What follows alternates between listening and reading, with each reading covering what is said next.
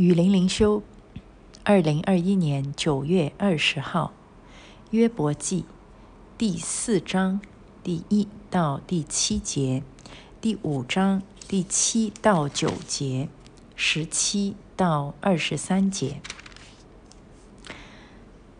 提曼人以利法回答说：“人若想与你说话，你就厌烦吗？但谁能忍住不说呢？”你素来教导许多的人，又坚固软弱的手。你的言语曾扶住那将要跌倒的人，你又使软弱的膝稳固。但现在祸患临到你，你就昏迷；挨近你，你便惊惶。你的依靠不是在你敬畏神吗？你的盼望不是在你行事纯正吗？请你追想，无辜的人有谁灭亡？正直的人在何处剪除？人生在世，必遭患难，如同火星飞腾。至于我，我必仰望神，把我的事情托付他。他行大事不可测度，行其事不可胜数。神所惩治的人是有福的，所以你不可轻看全能者的管教，因为他打破又缠裹，他击伤用手医治。你六次遭难，他必救你；就是七次灾祸也无法害你。在饥荒中，他必救你脱离死亡；在征战中，他必救救你脱离刀剑的权利，你必被隐藏，不受口舌之害。灾殃临到，你也不惧怕。你遇见灾害饥馑，就必喜笑。地上的野兽，你也不惧怕，因为你必与田间的石头立约，田里的野兽也必与你和好。啊，今天我会把第四、第五章放在一起来来分享，因为呢，它是呃同一个人所说的同一番话，所以我就觉得不能够把它就是分成两两天啊，所以我就选了这个第四章的一部分和第五章的一部分。那那这个呢是约伯他在开口发牢骚以后哈，呃就咒诅自己的生日啊，认为自己不出不生出来倒好啦，这样发了一通牢骚以后呢，第一位朋友就开始说话了，啊不要忘记他的这三个朋友啊，其实已经是很够朋友了。他们首先呢以前呃交通不发达，呃他们还来就是知道约伯倒大霉了，那么呢就都赶来陪他。而且，他们陪他七天七夜，陪他坐在那里，一个人也不向他说话，因为他极其痛苦，所以他们就是真心真意的陪伴他。哎，所以我们就看见了，他们对约伯产生最好的安慰作用的时候，就是他们不说话的时候。其实人在苦难里面，往往需要的就是陪伴。你只要表达说有人在关心你，啊，我就陪你坐着，陪着你哭，啊，我第一一块一一一块手帕给你，这样子，啊，或者是拍拍你的肩膀，这样，这就已经很好了。哎，他们的问题就是一开口说话那就不行，啊，所以我们现在。讲到约伯的三个朋友都是负面的，如果呃有人劝我啊，什么劝到我心烦意乱，我就哎呀去去去，不要像约伯的三个朋友这样子。所以一讲到约伯的三个朋友，肯定大家都知道啊，基督徒之间都会知道，都不是什么好事啊。所以呢，现在第一个朋友开始就说话了。呃，首先呢，他是因为听到约伯开始发怨言，他才说话的啊。所以一般呢，抱怨都是真的不会引起什么好的回应的啊。你抱怨的话，如果人家也陪着你抱怨，哎呦，对咯，你真的是好可怜哦，哎呦，是哦，是哦，那又怎么造就你呢？是不是？可是如果他不是这样，反过来他说，哎呀，你就不要抱怨啦。哎呀，那你如果是你自己做得好啊，怎么可能会倒这种霉呢？哇，这样说话也很伤人，是不是？啊，所以做辅导是很困难的，这样说也错，那样说也错，真的是需要有智慧啊，需要有啊真正的将心比心啊，并且呢有从神而来的爱心和智慧，要不然你开口说话啊，你给人家带来真的是可能是更大的伤害，伤口上面撒更多的盐哈。所以一方面抱怨是没有用的，第二方面。辅导别人，辅导一个抱怨的人，也是要很有智慧的啊！这个是给我们借鉴一下。好，那么这个第一个提曼人以利法，他说什么呢？他就他就受不了约伯的抱怨啊，因为约伯开口是抱怨上帝嘛，他就所以他就说：“你你的依靠不是在敬畏神吗？哎，你平时不是很很厉害敬畏神的吗？啊，那嗯。”你平时不是行事纯正吗？啊，你不是很好的吗？一个正直人吗？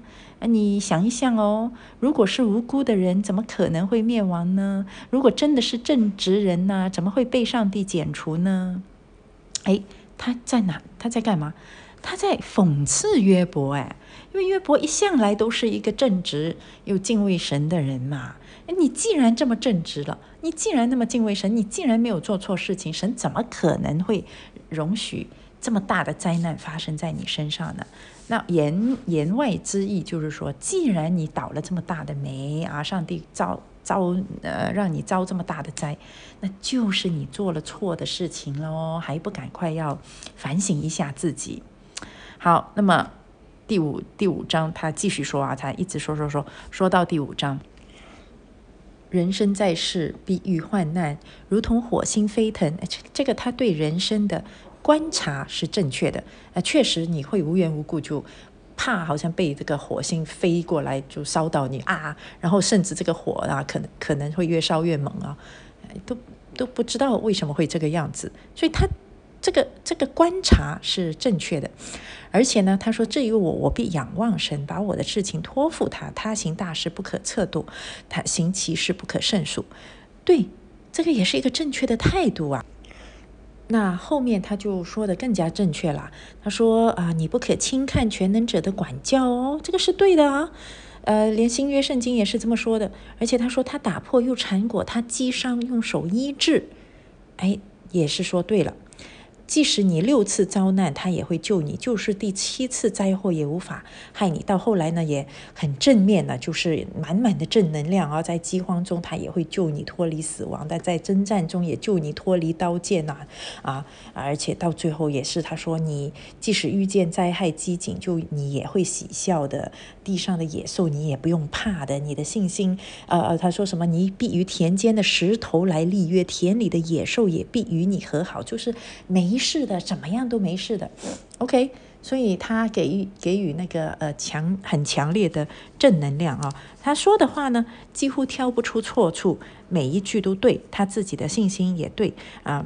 可是啊，他对神的认识似乎是正确，可是我就觉得呢，他这个人不明白神的啊更深的心意。他对神有表面的认识，可是呢，缺乏亲密的关系。就是说，他对你从他讽刺约伯，你看你以前是个正直人啊，你现在遭难了，你肯定哪里做错了，所以他就是对上帝的认识呢，呃，很功利、很现实的。那么你看，我我现在没有遭难呐，那我一定比你更更加讨神喜悦了，那就是我是一个更正直的人哦。哦，那是这样，那我们对人的判断就变成完全是从表面处境来判断的喽。哦，你哎呦，为什么你婚姻这么不幸啊？哎呦，那一定是你不进钱喽，哦！哎呦，为什么你身体这么差啊？哎呦，这个你不蒙福啊！啊，你这么穷啊！哎呦，你不蒙福。那这个跟之前魔鬼所讲的那个成功神学又有什么分别呢？所以有很多人，很多基督徒，他的表面很敬虔，他也很认识上帝。问题是什么？应用错了。你所认识的这位上帝是惩恶。赏善的没有错，可是呢，你要超越今生和超越物质层面去看，你一个人是蒙福还是被上帝所爱，你不能只看他的物质，他只看他的身体。啊，你要更加的是看到上帝，他是有，他是一位永恒的上帝永恒的主宰，而且他所掌掌控的，他所赐的福，不只是限于物质的，还有更深的东西。所以你不能判断一个人是非对错，完全用他表面的遭遇来判断。你必须要承认，有很多事情我是不明白的。比如说，人生在世，于呃呃，必遇患难，如同火星飞溅飞腾，这个是没有错。可是你没有想到更深的层次，你做出了一个表面的。观察正确的观察，可是你没有看到，那就是说人是多么的有限，人连这个火星飞腾他都不一定可以避免得了，那那就表表示这个跟一个人他的好还是坏没有直接的关系。一个好人也可能被火星碰到的嘛，是吗？必遭遇患难，那就是说好人也会遭遇患难。啊，不好的人也会遭遇患难啊，所以他明白一些道理，可是呢，他应用的时候错误了。约伯的这个三个朋友，我们之后还会看很多他们之间的对话啊。我一直就是觉得这三个朋友其实真的是很像现在的基督徒，很多现在的基督徒就是说啊，也认识圣经真理，认识上帝，也敬畏上帝啊，可是呢。他们说出来的话，第一像大棒，当他们安慰人的时候，更多的像是用大棒在敲打人，让人得不到安慰，反而更加的疼痛啊。第二呢，他们对上帝的认识很片面、很刻板，上帝是按照他的心意来赐福，按照他的心意来行事的，而不是一位永恒、超物质、超精神的一位主宰。啊，所以我们啊，呃，也反省自己啊，不要以为啊，约伯的朋友是这样，约伯的朋友是这样。往往我们在啊认识上帝的层面上，我们在应用或者在安慰别人啊，在在分析别人的状况、别人的问题的时候，我们啊知识是对的，可是应用和分析是错误的啊。说到底，还是要谦卑和需要神的智慧啦。好，我们明天就看看约伯怎么回答他。